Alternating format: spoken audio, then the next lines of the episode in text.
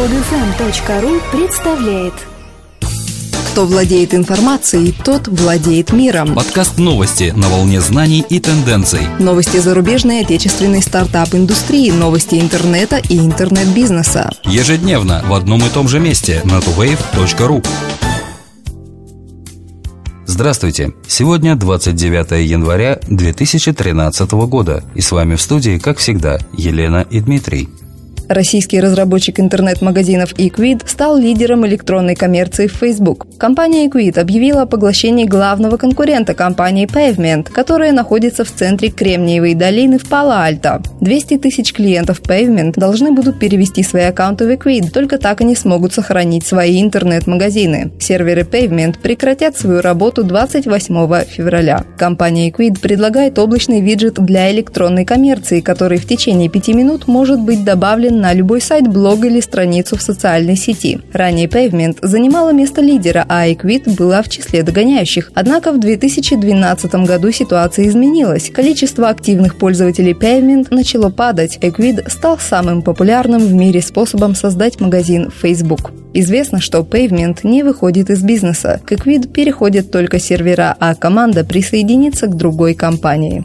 Москва готова запустить собственную программу инкубирования технологий. По словам Константина Фокина, генерального директора Центра инновационного развития Москвы, в конце февраля 2013 года планируется запуск специальной программы поддержки московских высокотехнологических компаний. Она рассчитана на создание комфортной среды для развития инноваций столичной инфраструктуры. Приоритетом данной площадки будет оказание финансовой и инфраструктурной поддержки именно тем успешно работающим бизнес-инкубаторам и акселераторам, которые занимаются бизнес-проектами, ориентированными ориентированными на глобальный рынок. Возможно, территориально площадка будет удобно расположена вблизи центра «Красный Октябрь». По мнению Фокина, запускаемая программа позволит не только укрепить лидерские позиции столичных IT-компаний, но и максимально эффективно поддержать развитие сотни наиболее перспективных стартапов.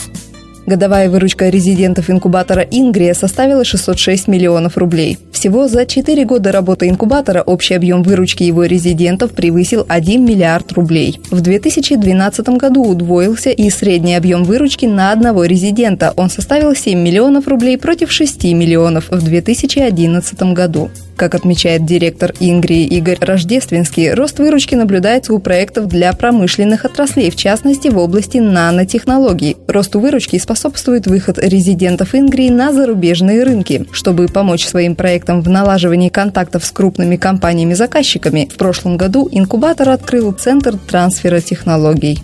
Венчурный капитал теряет интерес к европейским компаниям. По данным Dow Jones Venture Source, в 2012 году венчурные капиталисты инвестировали 4,4 миллиардов евро, что на 9% меньше объема инвестиций в 2011 году. При этом в течение 2012 года было заключено 1074 сделки, на 11% меньше, чем в 2011.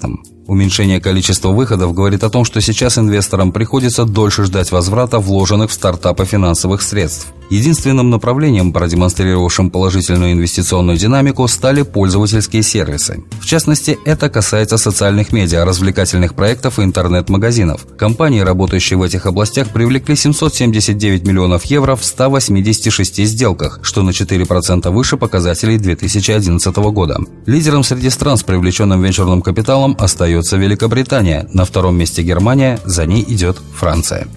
Канадский сервис микроблогинга Плек заявил о получении крупных инвестиций и глобальных перестановках в структуре компании. Так как сервис пользуется наибольшей популярностью в странах Азии, главный офис компании был перенесен в город Тайбэй, Тайвань. Китайская венчурная компания специализируется на технологической и медицинской сферах и заявляет, что сумма инвестиций составила не менее 5 миллионов долларов. При этом сам Плек сообщает, что сумма сделки не достигла заявленной суммы. Особенностью Плек является наличие визуальной временной шкалы и возможности общаться с другими пользователями с помощью эмоций, различных настроений и действий, публикуемых в статусах. В свое время он был серьезным конкурентом Twitter. Пользователи могут ставить лайки, делать репосты и комментировать статусы своих друзей. Каждый из них имеет показатель карма, зависящий от активности в сервисе. Простота и удобство этой соцсети быстро сделали ее популярной в Азии.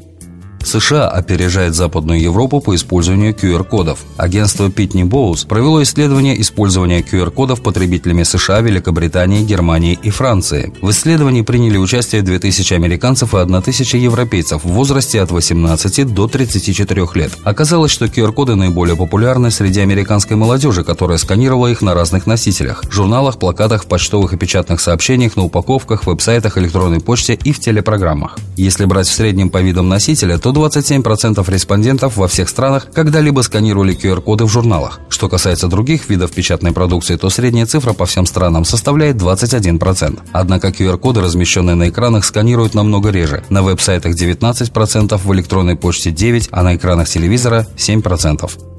13 февраля Британский Королевский институт маркетинга проведет в Москве мастер-класс. Мастер-класс на тему маркетинговой коммуникации позволит всем участникам в ходе интерактивного обучения научиться создавать, оценивать и управлять маркетинговыми коммуникациями. Особое внимание будет уделено созданию коммуникационной стратегии, оценке креативной работы и медиапланированию. Проведет мастер-класс Гай Томлинсон, эксперт из Лондона с 25-летним опытом работы в маркетинге в Procter Gamble, Reader's Digest, Soft Vision и других крупных компаниях компаниях. Каждый участник получит сертификат Королевского института маркетинга, который основан в 1911 году и сегодня является одним из старейших учебных заведений, работающих в сфере маркетинга в Великобритании.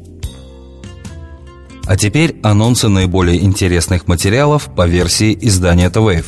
Twitter приобрел крэш-тестовую платформу Crashlytics, но несмотря на объединение с гигантом, Crashlytics заявляет о продолжении работы над своим продуктом. Это уникальный инструмент, который позволяет разработчикам получать подробные отчеты о проблемах в работе приложений и их причинах. Инструмент позволяет вести детальный анализ и отчетность критических ошибок, что значительно упрощает решение проблем. Годовая выручка компании Yahoo выросла на 2% впервые за 4 года. Кроме того, за прошедший год компания выкупила 126 миллионов собственных акций, из них 80 миллионов в четвертом квартале. После публикации отчета акции компании Yahoo выросли на 4%. Дмитрий Волошин стал новым директором Департамента исследований и образования Mail.ru Group. На своей странице в Facebook Рауф Алиев заявил, что покидает Mail.ru Group, где трудится в должности директора Департамента исследований и образования. А вечером того же дня он сообщил, что на этот пост заступает Дмитрий Волошин, руководитель проекта «Технопарк» на базе МГТУ имени Баумана, созданного по инициативе Mail.ru Group. 28 января в мире отмечали День защиты персональных данных. По результатам приуроченного к этой дате исследования Panemon Institute, Mozilla признана самой надежной интернет-компанией в 2012 году в плане конфиденциальности информации. Скачать другие выпуски этой программы и оставить комментарии вы можете на podfm.ru.